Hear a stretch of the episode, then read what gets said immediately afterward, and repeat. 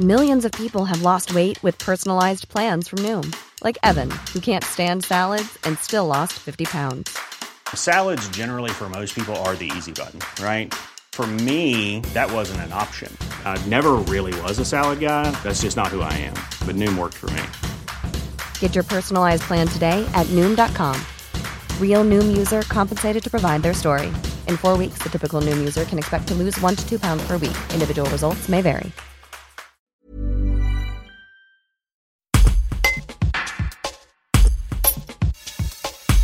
La fraude mystique de Marthe Robin n'est pas encore sortie qu'il fait déjà grandement parler de lui.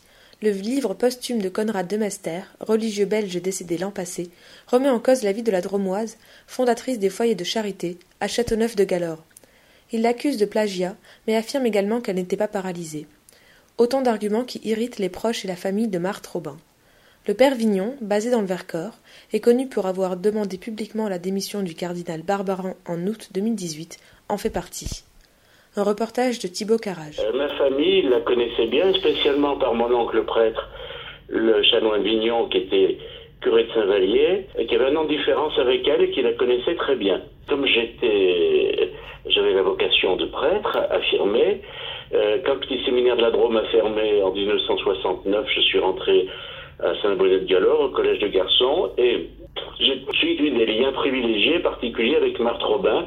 Euh, ça a duré pendant les dix dernières années de sa vie, c'est-à-dire que je passais mes vacances de séminariste euh, à la ferme, au potager du foyer.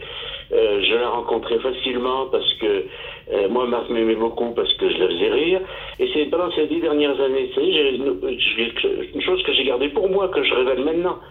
Mais une personne que j'aimais profondément. Comment avez-vous accueilli euh, la sortie prochaine de ce livre, La fraude mystique de Marc Robin? J'ai euh, assez mal pris parce que j'ai considéré que c'était euh, pour la part de la, maison d'édition du Cerf qui est tenue par les dominicains et par l'ordre des Carmes représenté par la province de Gand en Belgique, une exploitation de sensationnalisme pour faire de l'argent sur une personne que j'ai bien connue, euh, qui était extrêmement souffrante, qui était très bonne, et qui n'a cherché qu'à faire du bien toute sa vie, et, pour laquelle il y a eu une enquête euh, des plus régulières et des plus approfondies, et pour laquelle euh, on veut faire croire des choses qu'elle aurait cachées, laisser planer des doutes.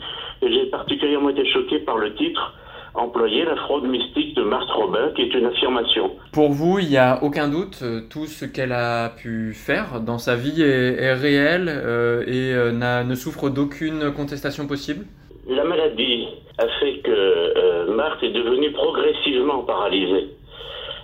pratiquement en 1929, c'était fait, elle était allongée, on l'a menée à son fauteuil dans la pièce principale de la ferme, c'était son petit neveu, son neveu, 12 ans de moins qu'elle, Raymond Gaillard, euh, qui l'a porté, ou son père.